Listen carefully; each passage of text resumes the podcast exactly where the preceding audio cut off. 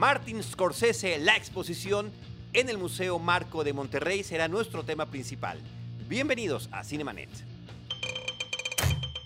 El cine se ve, pero también se escucha. Diana Gómez, María Ramírez, Roberto Ortiz y Carlos del Río. Cinemanet. Cine, cine, cine y más cine. Bienvenidos.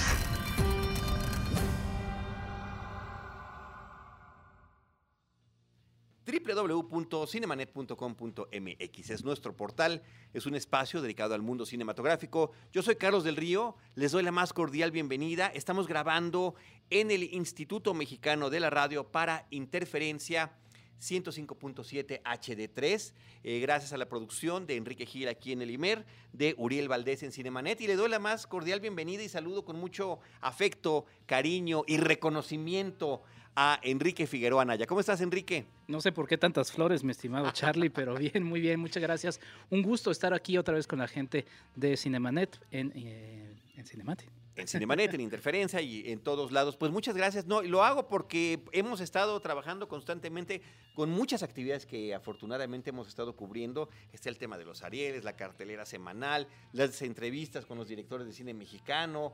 Y ahora te agradezco mucho que me acompañes a platicar sobre la experiencia que tuve en el Museo de Arte Contemporáneo de Monterrey el marco, que es como se le conoce normalmente, un espacio espléndido para cualquier tipo de exposiciones, pero que desde hace tres años que tuve la oportunidad de conocerlo, gracias a que ellos fueron los que trajeron a México por primera vez y gracias a sus gestiones y demás, que habría que reconocerles mucho la exposición de Stanley Kubrick, que fue una cosa verdaderamente impresionante. Todavía pasó más de un año para que esa misma exposición, que ya había recorrido países durante eh, cerca de una década, llegara a la Ciudad de México, vino a la Cineteca Nacional, también la fui a ver, y debo decir que con la perspectiva de ver eh, prácticamente lo mismo, sí hubo algunos cambios en, la cuestión de las, eh, todos los artefactos y cuestiones que se exhibían, pero también muchas similares, y sí noté una diferencia muy grande en la museografía y en los espacios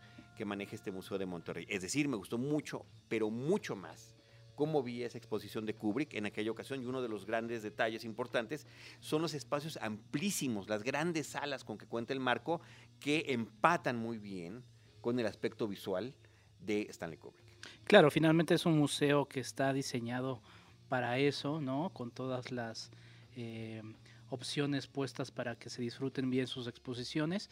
Y bueno, la, la, sala en, Cineteca Nacional, que han hecho una labor también extraordinaria, pues más bien es ahí una adaptación de un esfuerzo por abrir un espacio para, para, para, sí, para, la exposición de cine, ¿no? Entonces, bueno, eso es un, cambio, pero habría que hablar después en algún otro momento con la gente del museo porque pues es interesante que hayan hecho todas estas gestiones para traer estas dos grandes exposiciones y que además, afortunadamente y como también como nacido en Ciudad de México, me gusta decirlo, no todo es Ciudad de México. Sí, así es, así es, es correcto, es absolutamente correcto. Yo, insisto, fui hace tres años, les estoy compartiendo como amigos cinéfilos esta experiencia que tuve. Eh, era mi primera vez en Monterrey, hermosa ciudad, eh, pero realmente el objetivo era ir a lo de Kubrick. Y ahora nuevamente lo fue para ver la, la, la de Scorsese. Se me fue, también trajeron una exposición de DreamWorks que es así, me enteré ya demasiado tarde. O sea que voy a estar mucho más al pendiente de todo lo que están haciendo. Y se me ocurrió además escribirles y avisarles que, iba yo a estar por allá. A los del museo la vez pasada no lo hice, llegué como un visitante más con un amigo y, este, y fueron extraordinariamente amables conmigo. Lo agradezco de todo corazón porque eh, Carolina Cantú, que es la responsable de prensa, que no va los sábados, por ejemplo, fui en fin de semana, ¿no? Eh, dejó todo arreglado para que, pues, me dieran mi pase de prensa, poder llevar una cámara que está prohibido tomar fotografías, llevar una cámara profesional, tomamos algunas fotos, y digo tomamos porque lo hago a nombre del equipo Cinemanet, y eh, las estamos poniendo en el Instagram de Cinemanet para poder hacer un poquito interactiva esta charla. La exposición va a estar hasta el 15 de julio del 2018 y eh, pues invitar a quien tenga oportunidad, quienes están en Monterrey y nos están escuchando, y a ver si la próxima vez nos vemos, ¿no? Nos organizamos con los amigos cinéfilos que escuchan Cinemanet por allá, eh, ir a otra exposición, pero que vayan o cualquier otra persona de la zona o de donde esté, si tienen oportunidad y son cinéfilos, ir a conocer una exposición y un museo de esta categoría, bien vale la pena. Una, hay, hay voluntarios que hacen tours. Eh, a mí me atendió una, una chica que se llama Lulú.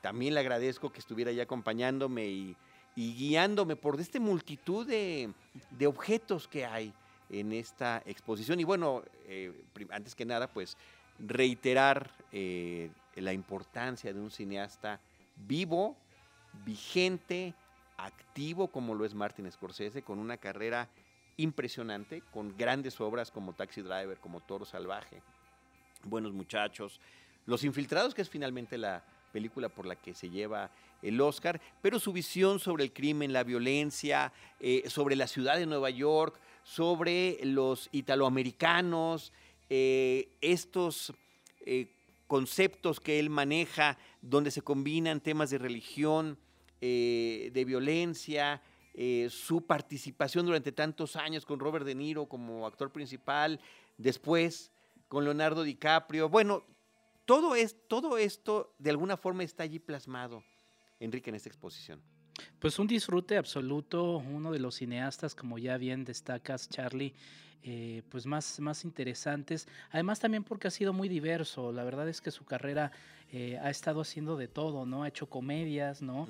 Esta musicales. de la comedia, musicales, eh, inclusive del trabajo reciente, una de las más conocidas, pues es El Lobo de Wall Street pero también, por ejemplo, a mí me encanta y creo que es de sus mejores películas y creo que pasó un poco bajo el anonimato, no, no tanto el anonimato, porque eso es Scorsese. desapercibida. Desapercibida, que es este Silence, ¿no?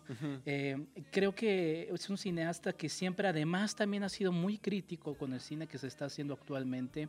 Hace cosa de unas semanas todavía lanzó por ahí una crítica de lo fugaz que son ya las producciones, de lo poco que se quedan en la memoria de la gente y pues cómo discutirle a alguien que realmente tiene películas que han trascendido con el tiempo, ¿no?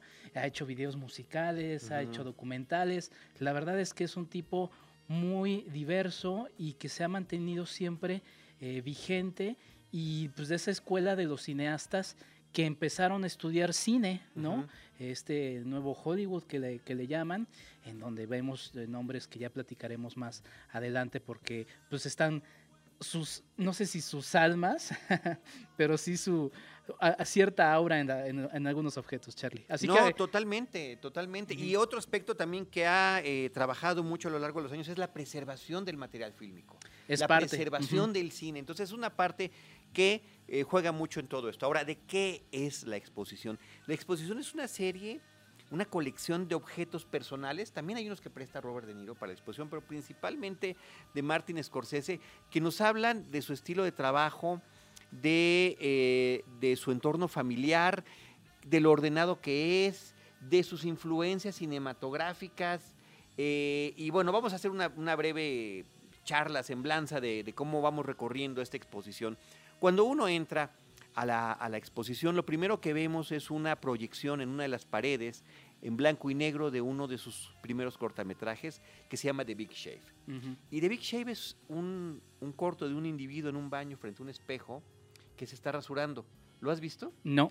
Bueno, este hombre se está rasurando y conforme va avanzando el corto, se empieza, empieza a sangrar, se empieza a cortar copiosamente, de una manera que es verdaderamente impactante. Y bueno, se supone que ahí hay una crítica hacia los Estados Unidos de la época de la, de la guerra de Vietnam y demás, ¿no? Pero eh, por lo menos visualmente es, un, es una película eh, que impacta, ¿no? Y que está diseñada para ser de esa manera.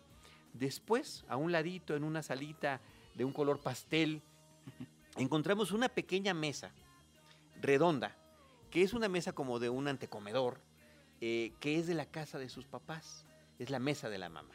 Y atrás de esa mesita vemos también ubicado en una, en, eh, con, una mica que los protege diferentes objetos que estaban en la, en, la pared de la casa de la mamá.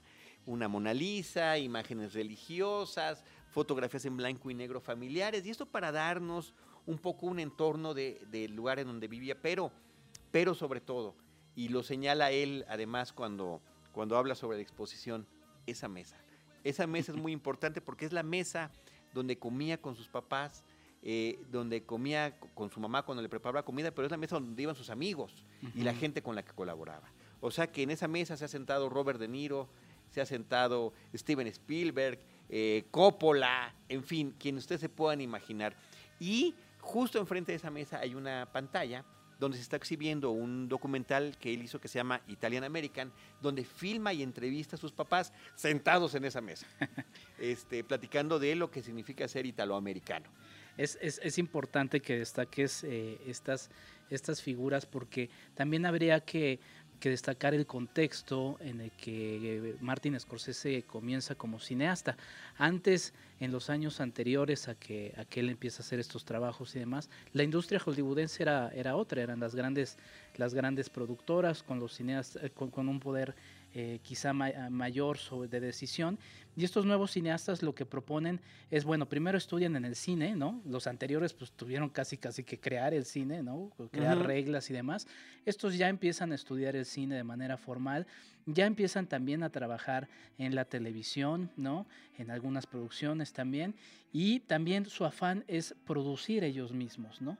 Eh, ese también es un poco del contexto en el que empieza a aparecer este tipo de cineastas, y bueno, en este caso Scorsese en, Nueva York, ¿no? Que es muy importante, es muy importante además destacar cómo siempre su cine ha estado vinculado a temas que le interesan de tipo social, a cuál es el origen de él en este país en el que vive, que es Estados Unidos, pero sin perder lo que son sus raíces y eh, pues esta constante eh, involucramiento y crítica a lo que tiene que ver con, los aspectos de la, de la, violencia que en todo momento y de distintas formas se manifiesta, ¿no?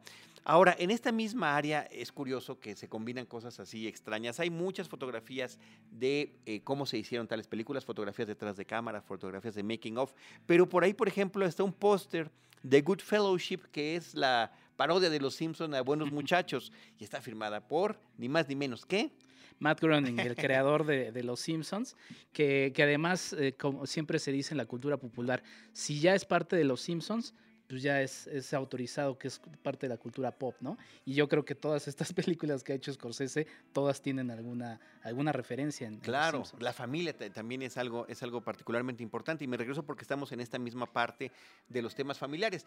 en la misma parte, con este eh, color, te digo, pastel eh, ¿qué fuchsia, rosa, no, no. Cinemanet 1 en Instagram para que entren y lo vean ahorita. Muchas gracias, sí es cierto, para que vean allí las, de las fotografías de las que estamos hablando. Del otro lado está una proyección ya un poco más grande de escenas de Buenos Muchachos precisamente. Una es este enorme y bellísimo plano secuencia, cuando la lleva a ella por los pasillos y eh, detrás de, tras bambalinas del restaurante para acabar finalmente con una mesita, ¿no? Hasta el frente del escenario en este antro, en este bar que, al que lleva la chica. Pero eh, también está la escena cuando Joe Pesci y Robert De Niro van a cenar a casa de la mamá de uno de ellos, que está interpretada por la propia mamá de Martin Scorsese, en una mesa muy similar, así también chiquita, que dice, muchachos, no han cenado, qué barbaridad, ahorita les preparo una pasta. Sí, que para el personaje interpretado por, ay, se me fue el nombre del protagonista, el Robert, de Ray, Ray Liotta, para el personaje interpretado por él, pues es, es, un golpe porque conoce la parte violenta del personaje de Joe Pesci y se encuentra con este lado amoroso de su madre y, pues como que le saca mucho. Que parecería no corresponder, ¿no? Exactamente. Que parecería no corresponder. Bueno, además de la multitud, que son increíbles y muy bonitas y no, inéditas, además, algunas de estas imágenes detrás de cámaras que hay por todas las paredes del museo, también hay muchas vitrinas con guiones de las diferentes películas de Martin Scorsese, con anotaciones a mano de él, ¿no? Eh, aunque ya tiene el guion y demás, siempre termina haciendo algún cambio, alguna anotación, una letra prácticamente legible, o yo lo dije también en el caso de Kubrick hace unos años, seguramente eh, pudieron haber sido médicos también, solamente ellos se podrían entender, pero ahí están este tipo de anotaciones y registros que además es muy interesante también para la gente, eh, no solamente para los curiosos del cine, que siempre es también interesante, pero para la gente que quiere hacer cine, pues de repente es interesante ver cómo es que estos grandes cineastas eh, trabajan en la intimidad de, sus guiones, ¿no? Y, ver cómo cómo se van plasmando las ideas que finalmente pues terminan siendo otra cosa en la, en la pantalla. Aquí tomaste fotos, les recuerdo, Cinemanet 1 en Instagram, de este guion de La Última Tentación de Cristo, que es probablemente de mis películas favoritas. Sí, una, cosa eh, verdaderamente increíble, una película que no se exhibió comercialmente en México. no, hasta muchos Estuvo censurada y prohibida, ¿no?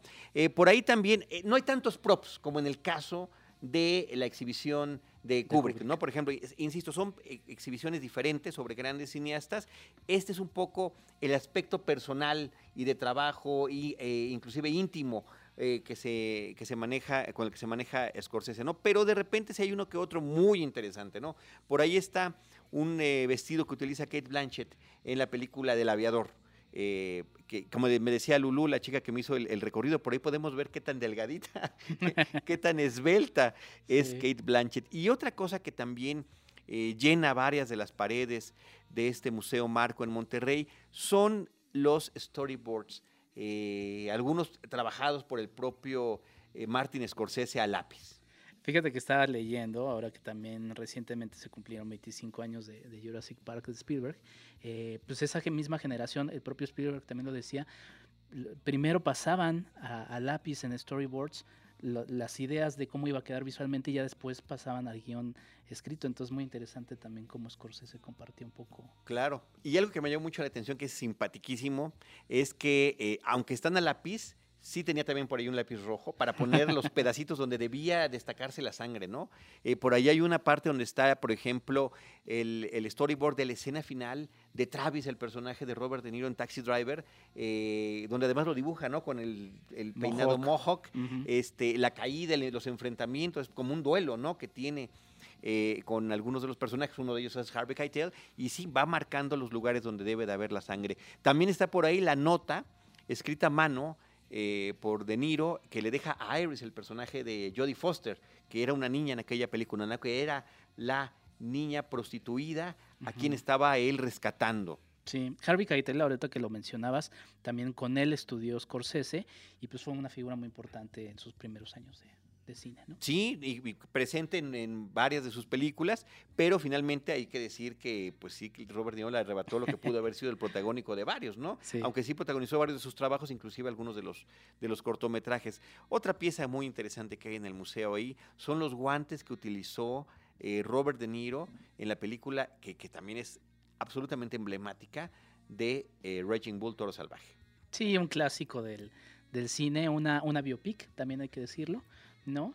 Y pues bueno, también todas estas eh, fotos o, más bien todos estos elementos se permiten para que uno se salque ahí la, la selfie, ¿no? Que ya sabes qué es lo que sucede en los museos. Si no te sacaste la selfie, no fuiste. Yo no me la saqué. creo, que cometí, creo, que cometí, un gravísimo error, no se me, ni siquiera se me ocurrió. Estaba yo así como que muy concentrado en ver qué, qué podía traer. de los props también que, que están por ahí, están algunas de las imágenes que tenía el personaje que hace Robert De Niro en eh, Cabo de Miedo, en Cape, Cape Fear en su celda, donde hacía ejercicio, donde estudiaba, donde leía. Y eh, había lo mismo imágenes religiosas que imágenes de Stalin. Y hay una pantalla también que te muestra esa escena cuando descubres por primera vez al personaje de De Niro haciendo ejercicio con el, torso descubierto, viendo todos estos tatuajes. Y al lado hay fotografías de De Niro con el señalamiento y los diseños de cada uno de estos tatuajes. Pues sí, una película bastante interesante de suspenso, ¿no? Eh, que también habla un poco de esta versatilidad de, Scorsese. Distribuido en la exhibición también están varios diseños de vestuario de sus películas, algunas de ellas de época, eh, de las eh, distintas diseñadoras de vestuario con las que él ha trabajado.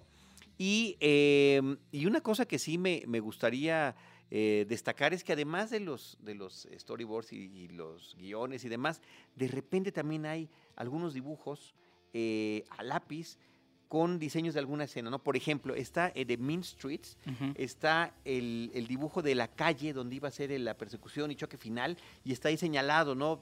Para dónde va cada coche, las flechitas de eh, indicando los movimientos y acciones que, que iba a haber.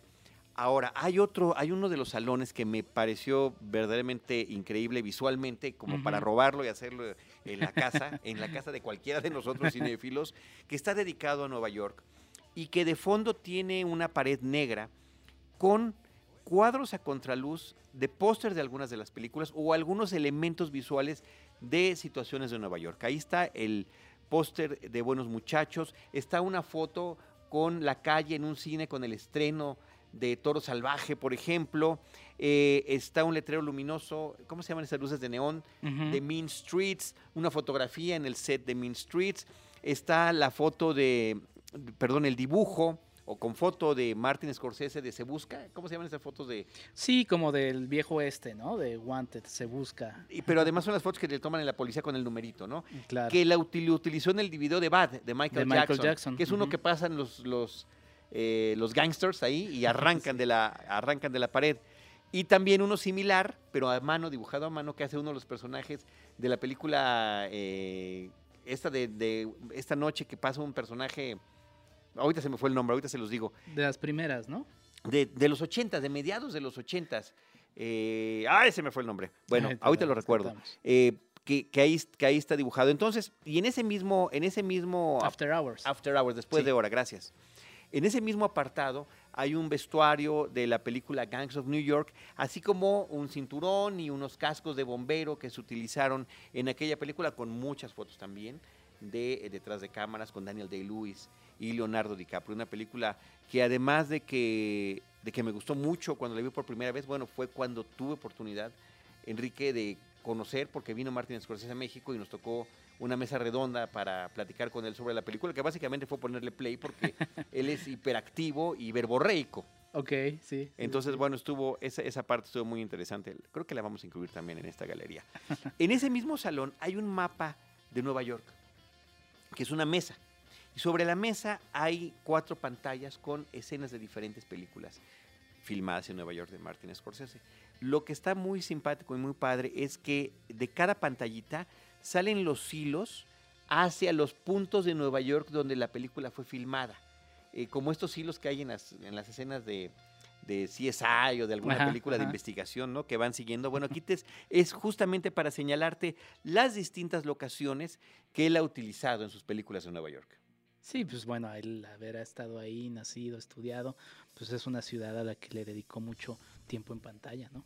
Así es. Y hablando de pantallas, hay un par de apartados con estas pues exposiciones interactivas, ¿no? Donde el audio es sensacional, una, una sala completamente oscura con cuatro pantallas que están colocadas como en 180 grados, más o menos, una al lado de la otra con, escenas de distintas películas.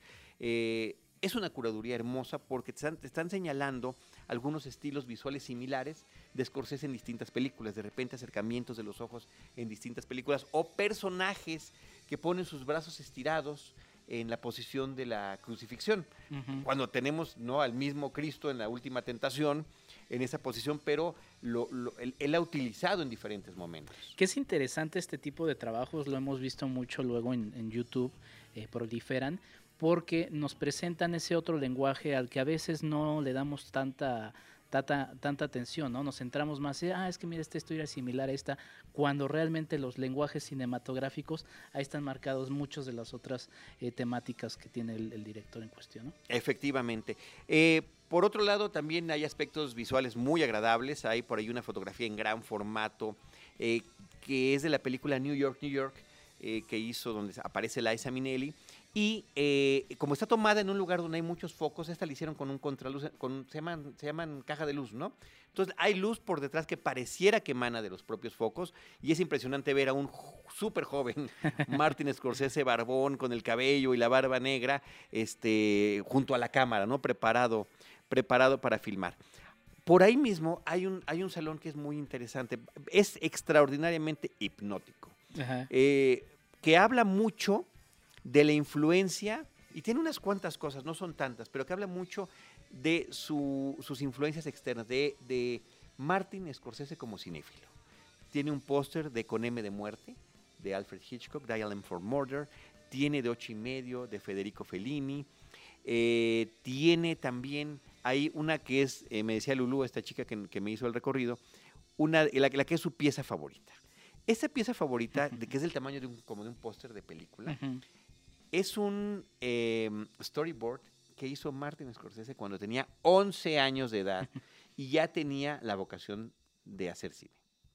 muy interesante porque se tienen anécdotas. Yo había escuchado que, que, había dibujado esto de niño, pero verlo plasmado, ver el detalle ¿no? que está presente, pues ya hablaba de alguien que era inquietamente eh, proclive a convertirse en un, en un cineasta. Y pues es muy interesante también verlo retratado en dibujos porque y eso permitirá quizá otro tipo de charlas. Eh, en dibujo va plasmando escenas, va plasmando algunas cosas que finalmente después podrá hacer eh, o no en, el cine. Así es, y, él hace, eh, digamos, cada cuadro va haciendo los créditos de la película, donde él por supuesto es el director, y además dice que la película, bueno, dirigida y producida por Martin Scorsese, y además hace su propio logotipo de Mars Co-Production, ¿no? Ajá. Que es como en corto Martin Scorsese, una película de corte épico, con dibujos a colores, donde también se resalta ya el tema, el tema de la sangre. Es, es una cosa verdaderamente impresionante y que habla como de que estas inquietudes de, la, de, una edad tan temprana como niño, preadolescente, puede tener y mira a dónde ha llegado. Hasta dónde ha llegado y bueno, la, verdad es que son, son anécdotas y cosas que se disfrutan eh, muchísimo. 70 películas aproximadamente las que ha producido, entonces pues ahí está, Marsco siendo exitoso. Oye, y por otro lado, eh, está una referencia, está el póster de The Red Shoes. Eh, y las zapatillas de la. Porque él compró en una, en una auction, en una, en una, subasta, estas zapatillas originales que son prop de la película y están ahí exhibidas. Y, y, esto también es interesante porque para la gente que se acerque, de repente dirá, bueno, ¿y esta película de dónde salió? ¿Qué es? provocará, yo espero en el mejor de los casos, que la gente se acerque a esto y sobre todo también retratar que los cineastas pues veían cine. Claro, claro, una película además de 1948 que le tenía particular afecto y que eh, finalmente pues se puede hacer él de uno de estos, de estos bienes de la película. Y bueno, uno de los objetos más más eh, emocionantes también de ver, ¿no, Charlie? Sí, está ahí en, vivo y a todo color la palma de oro, para que uno diga, uno siempre escucha la palma de oro de Carmen, ¿y cómo es la palma de oro? Bueno, ahí está, en el marco de Monterrey, hasta el 15 de julio, la palma de oro que recibió eh, a mediados de los 70 eh, Martin Scorsese por la película Taxi Driver. ¿No? Uno de los grandes reconocimientos que ha recibido su película, y creo que la película ha trascendido todavía mucho más que cualquier otro reconocimiento, posiblemente sea de las más importantes obras de culto que creó este cineasta, pero qué interesante poder ver de primera mano un, em, eh, una pieza como esta. Y ganó primero la Palma de Oro antes que el Oscar. Sí, pero muchísimos años antes, ¿no? No, no le habían dado ese, ese reconocimiento. Por ahí también en el museo está una linterna mágica de Hugo, de esta película que hizo en 3D. De las mejores películas. De las mejores películas hechas donde mejor se ha utilizado la técnica. Sí, sí, sí, un homenaje obviamente.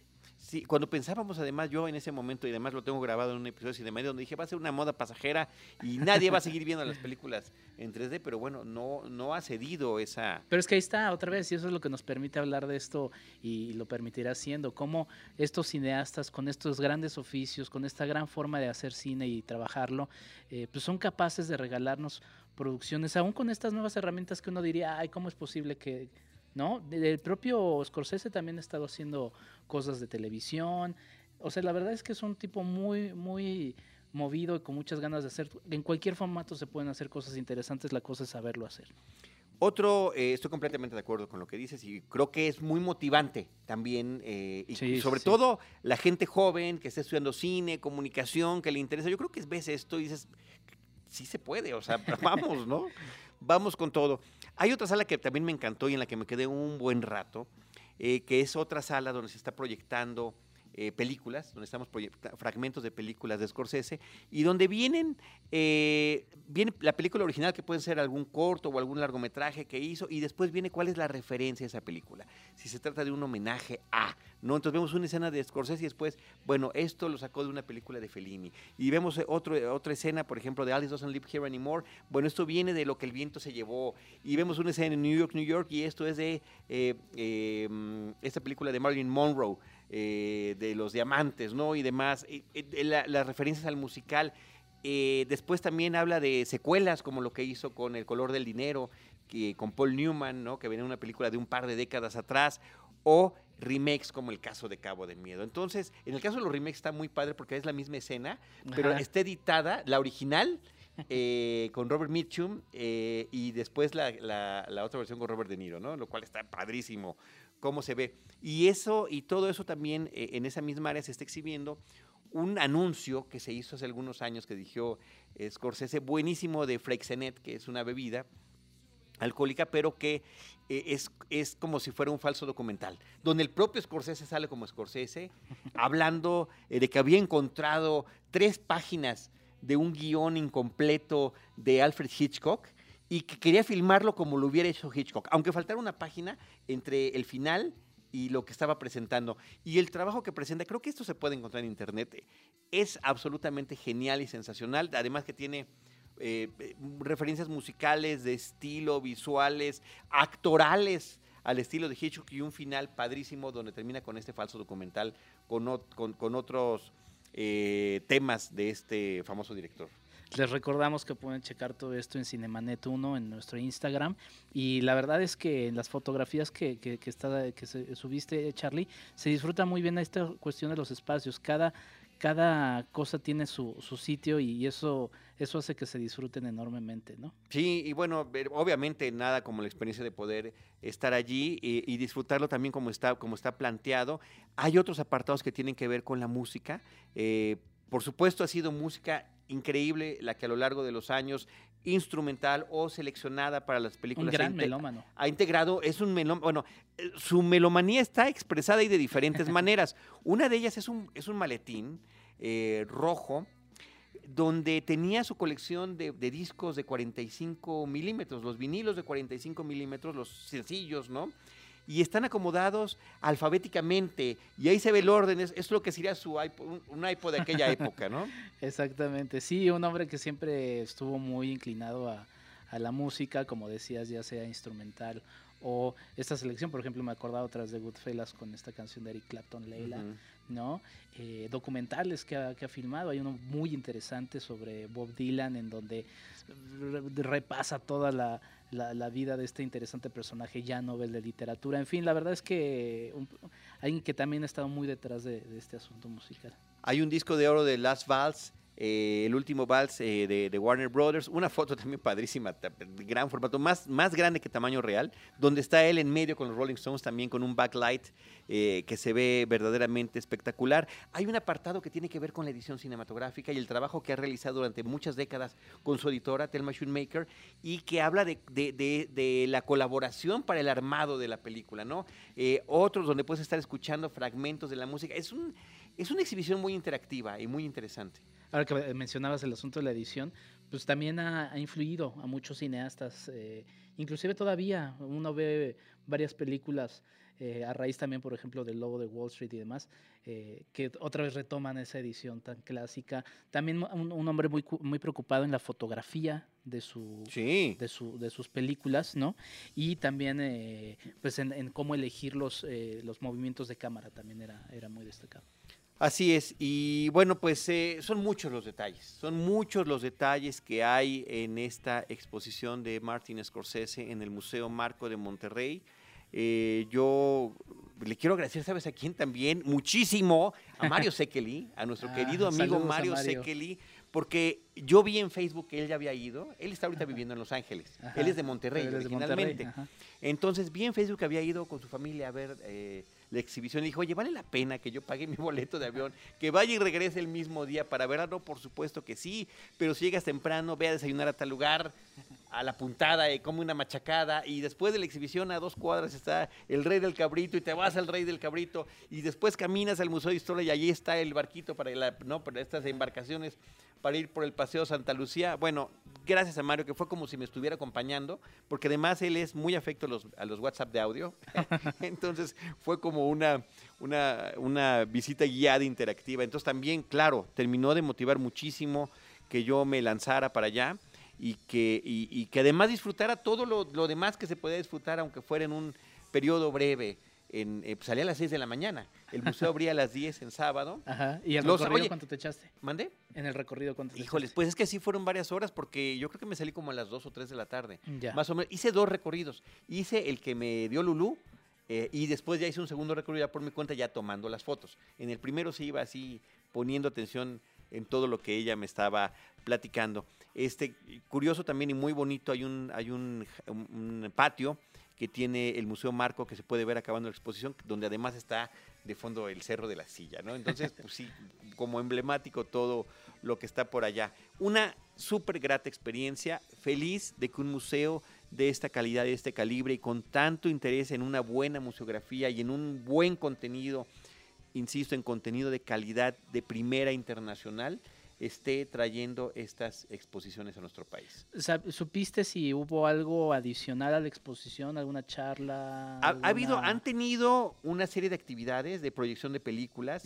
Eh, también, por ejemplo, el día que yo fui en otra plaza eh, comercial en otro municipio, eh, habían llevado eh, un espacio para proyectar fragmentos violentos de películas de Martin Scorsese y ellos tomar fotografías de las reacciones de la gente, de diferentes, obviamente de, adolescentes hacia arriba, ¿no?